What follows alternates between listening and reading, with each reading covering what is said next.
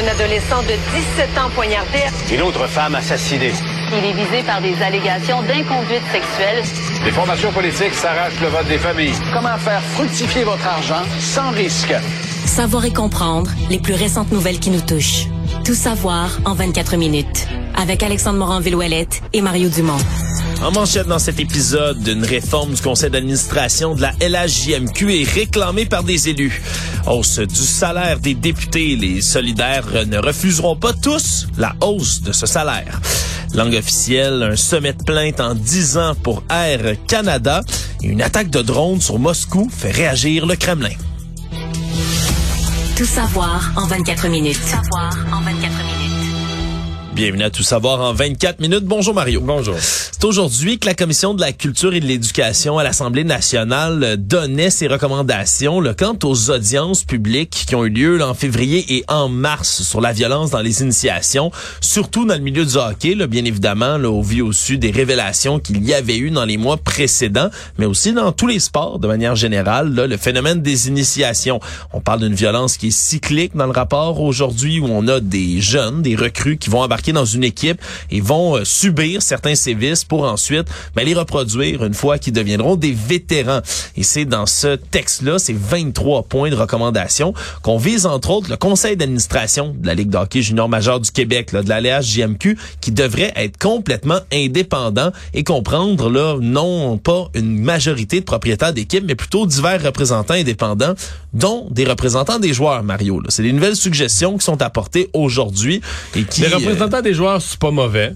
Oui. Mais le reste, euh, j'y crois pas. Tu y crois pas du tout? Ben, je crois pas. Je écoute, imagine l'opposition qu'il va y avoir. Les propriétaires d'équipes, c'est quand même... C'est dans leur tête, c'est leur ligue, c'est eux à travers leurs investissements, leur équipe, c'est à travers, c'est la somme des équipes qui fait la ligue.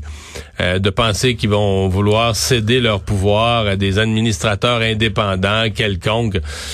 Mais moi, moi, j'ai plus vu ce rapport-là comme une c'est les solutions de la Ligue d'hockey junior majeure du Québec viendront pas du Parlement. Elles vont, devenir, elles vont devoir venir de la Ligue, du nouveau commissaire Mario Cecchini, euh, qui lui va s'asseoir avec les propriétaires d'équipe, va leur dire là, les amis, là, ça, ça, se peut plus. Il y a des affaires qui peuvent plus arriver. Euh, prenez les mesures, prenez les moyens, on va être plus sévère. Puis je pense que c'est par là que ça va passer, mais je dis pas que le Parlement a fait ça pour rien. Je pense qu'il y a une partie où les sujets, le, sujet du hockey et de la violence, des initiations étaient très dans l'actualité et les députés voulaient les députés voulaient s'en mêler. Ils voulaient euh, avoir une présence politique sur l'histoire. Exactement, être dans l'histoire, être à la TV à ce sujet-là. Puis là, ben, ils font leur rapport. Puis s'il y a des bonnes suggestions, pour une bonne partie, ce sont d'excellentes suggestions, mais quand ils rentrent dans l'administration de la Ligue de hockey junior majeur du Québec, non, moi je pense que la Ligue de hockey junior majeur doit s'améliorer à travers les instances de la Ligue de hockey junior majeur. Je pense pas que c'est le Parlement qui va aller refaire euh, la composition. Je pense pas qu'ils vont voter. sais, la Ligue respectera rien de ça. Là. Je pense pas qu'ils vont voter une loi spéciale, un projet de loi euh, privé d'expropriation de la Ligue de hockey junior majeur du Québec pour y imposer des affaires. On se comprend. Par contre, il y a quand même des mesures, comme tu le dis, qui sont intéressantes, qui sont amenées dans ces recommandations-là, entre autres, mais d'être capable de modifier le mécanisme de traitement des plaintes, mais aussi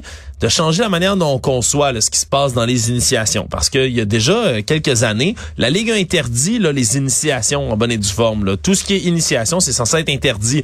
Mais ça éradique pas du tout le phénomène. On continue à y avoir de ces rites de passage. Puis c'est surtout maintenant ce qu'on veut faire, c'est dresser une liste de ce qui constitue des activités d'intégration qui sont acceptables et d'autres qui sont ben, du bizutage, qui sont violents, qui sont donc par la suite proscrits. Parce que peu importe ce qui arrive, dans une équipe d'hockey, Mario, dans des organisations comme celle-là, il va y en avoir de ces rites de passage-là, des intégrations, des moyens de faire, puis parfois, là, de manière très positive, d'intégrer les gens là, à l'équipe. Ça permet de souder ben les gens ensemble, un groupe, un club, de faire des activités qui s'apparentent à ce qu'on pourrait appeler des initiations. Après ça, le problème, c'est quand ça vire dans le harcèlement, l'intimidation, la violence physique, sexuelle et psychologique. Là, on est dans un problème.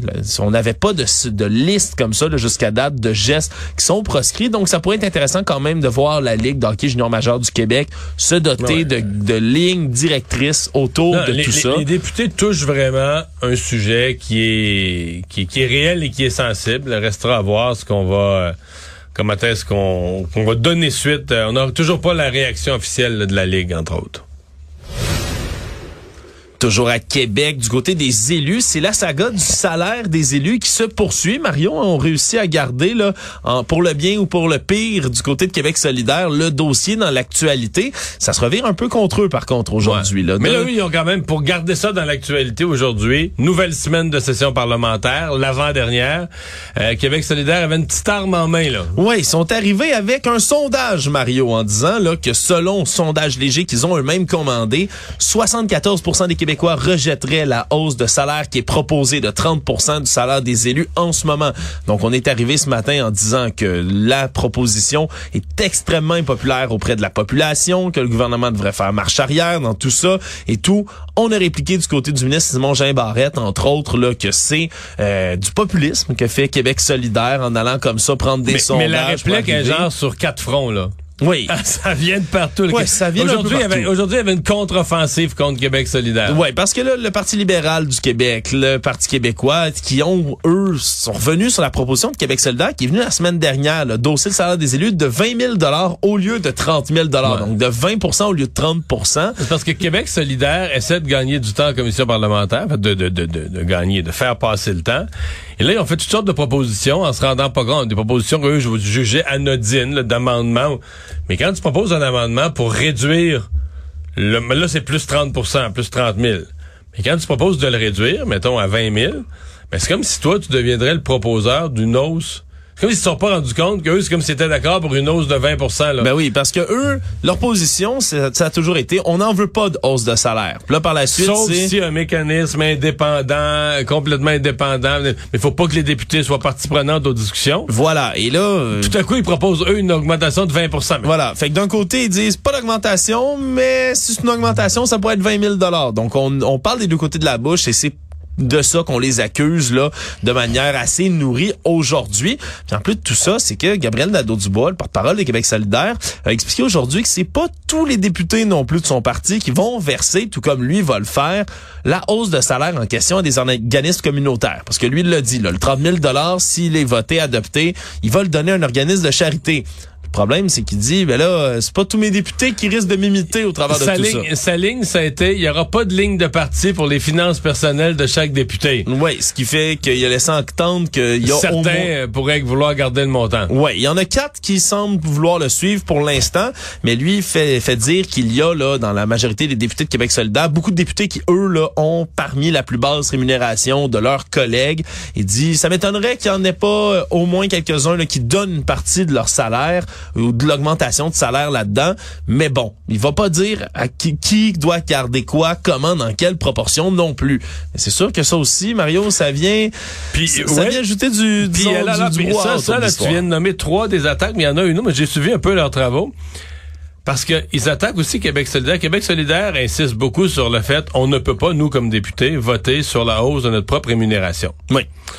Or, quand ils ont voté euh, à l'automne dernier sur le fait que Québec solidaire, même s'il était juste 11 députés, il allait quand même être un groupe parlementaire. Même s'il n'y avait pas les 12 députés, il allait quand même être un groupe parlementaire. Ils ont négocié. Ils ont négocié de ça, mais en négociant ça, ben, en étant un groupe reconnu comme groupe parlementaire, Gabriel Nadeau-Dubois, il a le salaire d'un chef.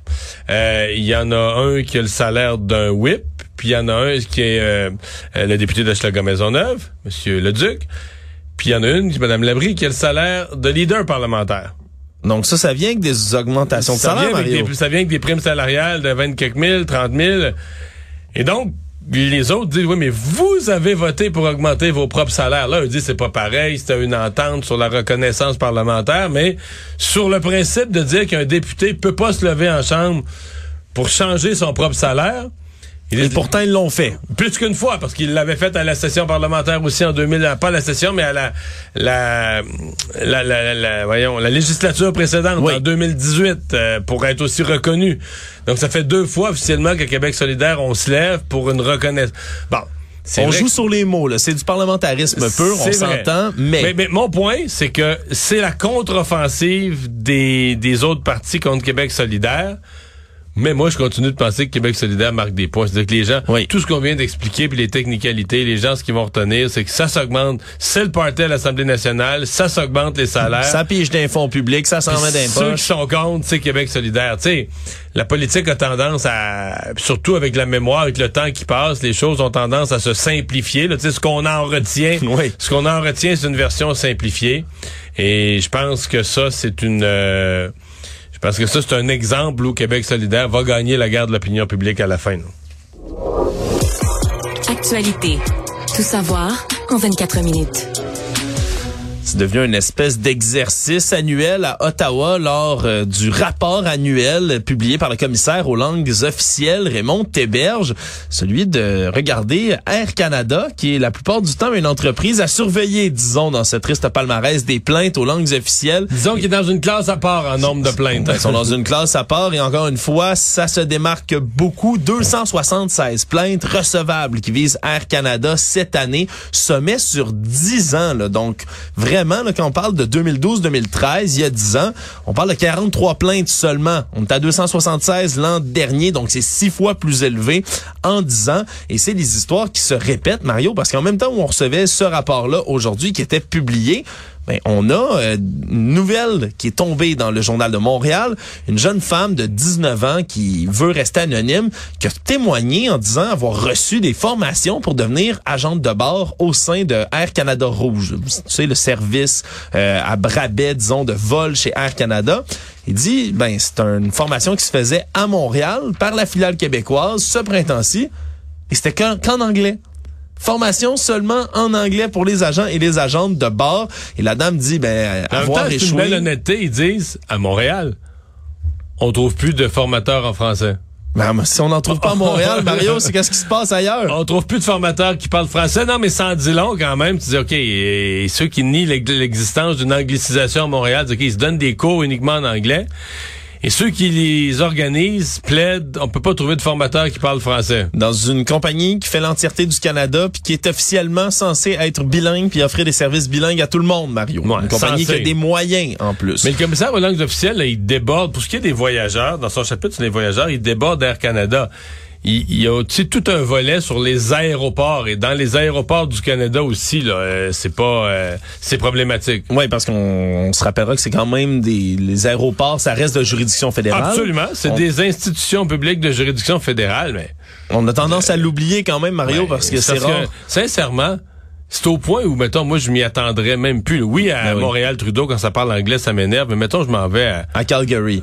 Ben, Je m'attends pas à me faire service en français à l'aéroport de. Calgary. alors qu'on devrait, là. On est au Canada. Théoriquement, sur papier, oui. Mais moi, c'est sûr que je penserais même pas. Je vais parler en anglais. Je vais m'attendre à ce que tout est en anglais. Euh, Je serais pas surpris. C'est qu'on a comme accepté que le bilinguisme au Canada, il y a le bilinguisme au Canada, c'est le bilinguisme au Québec. Là. Oui, donc ça, ça, ça vient quand même là, marquer ce point-là, là, encore une fois, dans ce rapport aux langues officielles. On se rappellera quand même là, quand on parle de pic de plainte, lent euh, du discours là, en anglais qui avait été pro- par le PDG d'Air Canada, Michael Rousseau, en 2021 devant la Chambre de commerce du Montréal métropolitain. C'était plus de 2833 plaintes qui avaient été reçues cette année-là. Entre autres, ça avait explosé autour de cette histoire-là. Ça avait réagi fort au Québec. Mais bon, semble-t-il que même si Air Canada là, semble faire amende honorable, Monsieur Rousseau a rencontré Monsieur Legault, semble-t-il son français s'est amélioré. Même si on dit qu'on on veut se re- s'enregistrer au niveau là, des lois québécoises et fédérales sur les langues officielles, ben ça reste difficile chez Air Canada.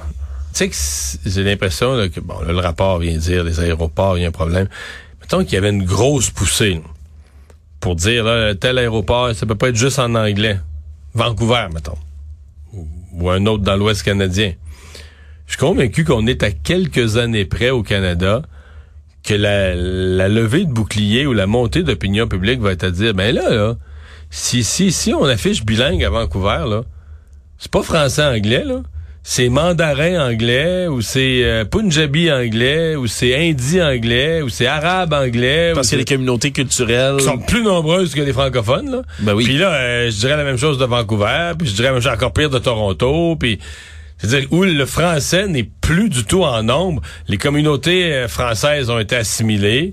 Euh, donc en nombre, le français, c'est plus la deuxième langue. Mais bon, jusqu'à tout récemment encore, on disait, bon, le Canada, c'est un pays bilingue, mais de plus en plus, les nouvelles générations, là, euh, sont plus là-dedans, on leur enseigne plus l'histoire de la même manière. Ils sont dans un pays multiculturel, le français, on s'en fout. Au Québec, c'est des racistes qui parlent français, c'est ceux qu'on n'aime pas dans le pays.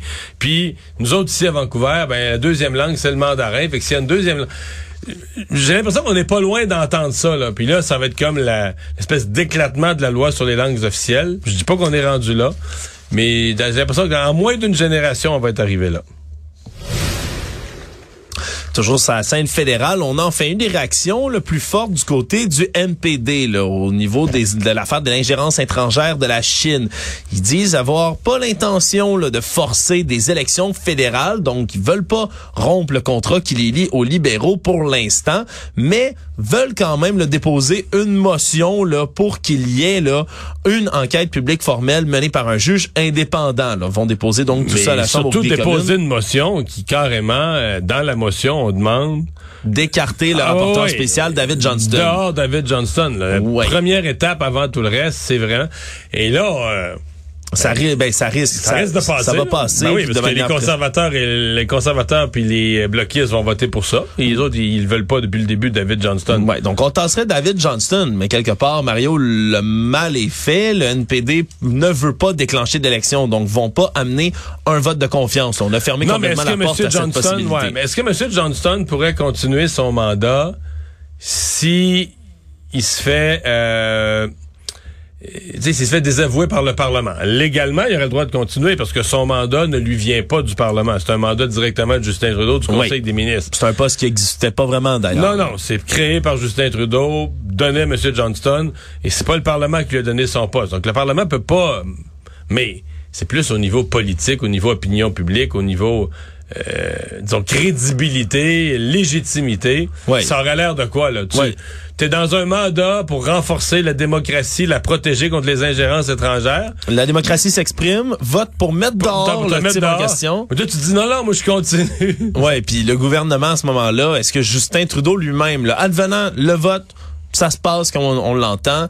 On demande à David Johnson de s'en aller. Ça n'a pas force de loi. Est-ce que les libéraux oseraient le garder en poste? Mais ils ont dit oui aujourd'hui. Aujourd'hui, on a passé la journée à dire, nous, euh, c'est notre homme de confiance, on va le, on voudrait le garder. Ce serait fort, euh, fort spécial quand même, Mario, à voir. Puis ça prouve encore une fois ben, que le NPD là est pas prêt à se lancer en élection du tout. Vont conserver le mariage ah, avec Justin Trudeau et les libéraux, mais aussi longtemps qu'il va le falloir, Mario, parce que si ça, ça a passé, je me vois mal, j'imagine mal un autre événement dans lequel le NPD le divorcerait de, des libéraux. Moi, je m'attends pas à des élections à court terme. Dans ma tête, le NPD va continuer à supporter les libéraux pour au moins une autre année. Tout savoir en 24 minutes.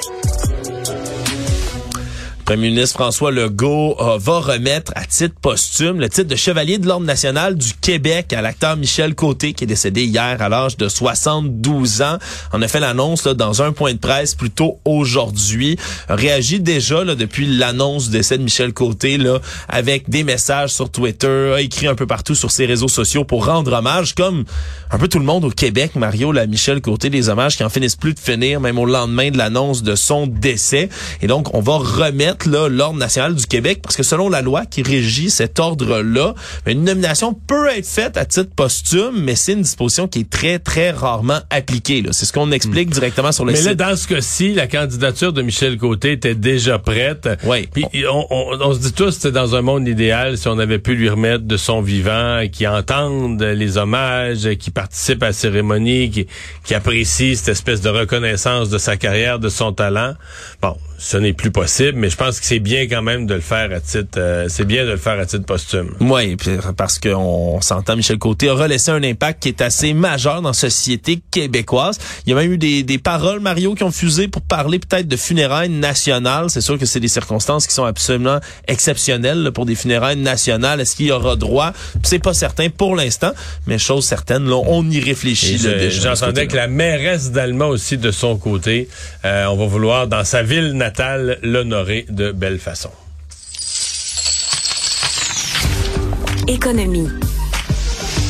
Parle beaucoup d'intelligence artificielle avec ChatGPT dans les derniers mois, mais là, euh, nouveau groupe d'experts qui sonne l'alarme à nouveau. Là. Pas, pas, pas rien qu'un peu sonner l'alarme, là, ils Ouais. sont allés de propos quand même explosifs. hein. Ouais, des propos explosifs prononcés surtout Mario par encore une fois des grosses pointures du milieu. Le Sam Altman qui est le créateur de ChatGPT lui-même qui signe là-dedans. Geoffrey Hinton qui est l'un des pères fondateurs d'intelligence artificielle qui est signataire lui aussi de ce texte-là qui avertissent dans une déclaration en ligne. Là, on parle pas euh, juste de danger Mario. Non, non. Menace d'extinction pour l'humanité par l'essor de l'intelligence artificielle. là. C'est ni plus ni moins le scénario de la Terminator. Là, j'exagère à peine. menace contre l'humanité aussi grosse ou plus grosse qu'une pandémie. Ou une guerre nucléaire. Voilà. C'est les mots qu'ils ont utilisés effectivement dans tout ça, là, parce qu'ils disent que ça risque de révolutionner toutes sortes de métiers qu'on connaît, mais surtout bouleverser au-delà de tout ça, ben les élections, le marché du travail, vraiment la désinformation avec un grand D, c'est ce qui risque d'être changé entre autres là à cause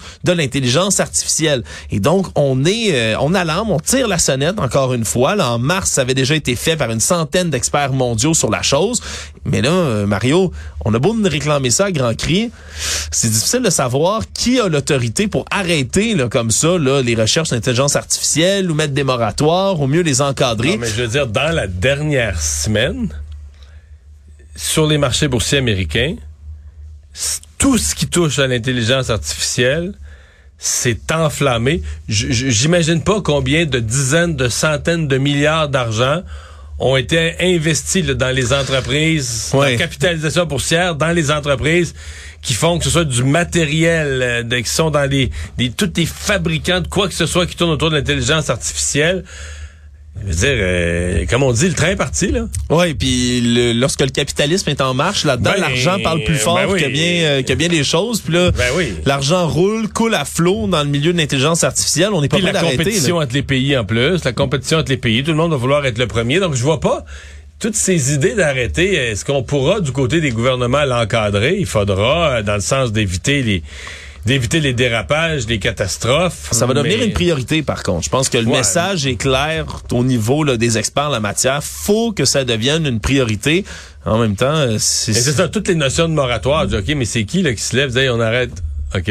Mais là, mettons, euh, je sais pas, chez Microsoft, ils sont 2000 qui travaillent là-dessus. Chez Amazon, ils sont 2000 qui travaillent là-dessus. Ouais, c'est un, c'est un peu, de- c'est un peu des Qui leur dit, eh ben là, euh, faites d'autres choses. Bon. On va vous trouver d'autres choses à faire. On, on fait plus avancer. Au niveau des grands, des grandes menaces comme ça, Mario, ça revient un peu sur le même débat que les changements climatiques. On sait tous que demain matin, si on veut vraiment nous sauver, il faudrait bien arrêter tout le transport. Mais après ça, qu'est-ce qui resterait? Tu sais, c'est sûr qu'on est devant quelque chose qui est beaucoup plus grand que nous autres, puis qu'on voit, comme tu le dis, des, des milliards, des centaines de milliards injectés dans Mais je suis pas l'intelligence catas- artificielle. Je suis pas catastrophiste. Moi, quand même, l'être humain a toujours su... Euh, toujours su s'adapter. ma- ma- puis mater ces technologies qui ont fait peur. Tu sais, la guerre nucléaire, à un moment donné, les gens avaient vraiment peur que l'humanité allait s'autodétruire. Puis on y pense encore. là. Je veux dire, quand euh, quand il y a eu la Russie, l'attaque sur l'Ukraine, on s'est dit « Oups », mais c'est pas encore arrivé. Le monde.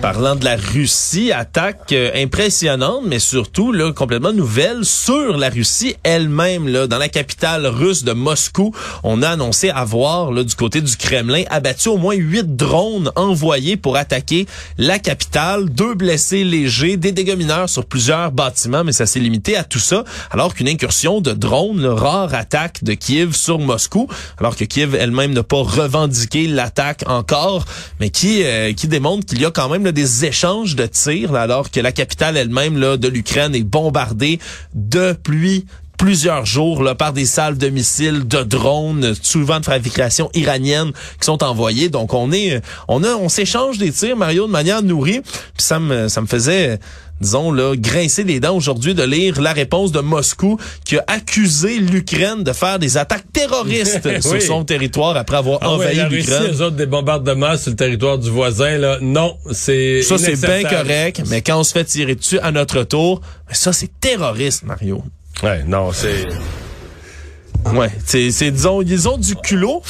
En terminant, Mario, je voulais te, te parler de cette nouvelle. Je sais pas si tu as vu hier le grand canal de Venise, magnifique était ville. vert d'Italie. là. Vert lime, vert fluorescent.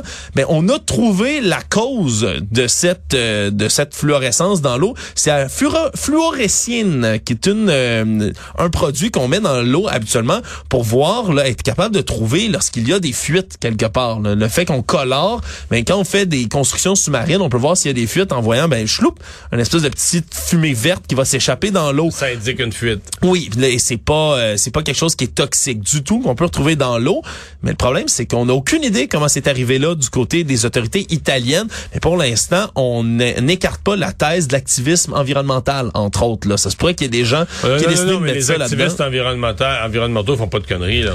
Ben écoute, c'est déjà arrivé, on Parce lance des cannes de soupe sur des Parce qu'ils ont tableaux. détruit quelques œuvres d'art, lancé de la soupe sur des œuvres d'art. Mais voilà donc on, on sait la cause pour l'instant, mais on sait pas exactement pourquoi ça a été fait dans le canal à Venise. Mais la bonne nouvelle donc, c'est que c'est pas toxique et que ça risque de partir assez vite. Résumer l'actualité en 24 minutes, c'est mission accomplie.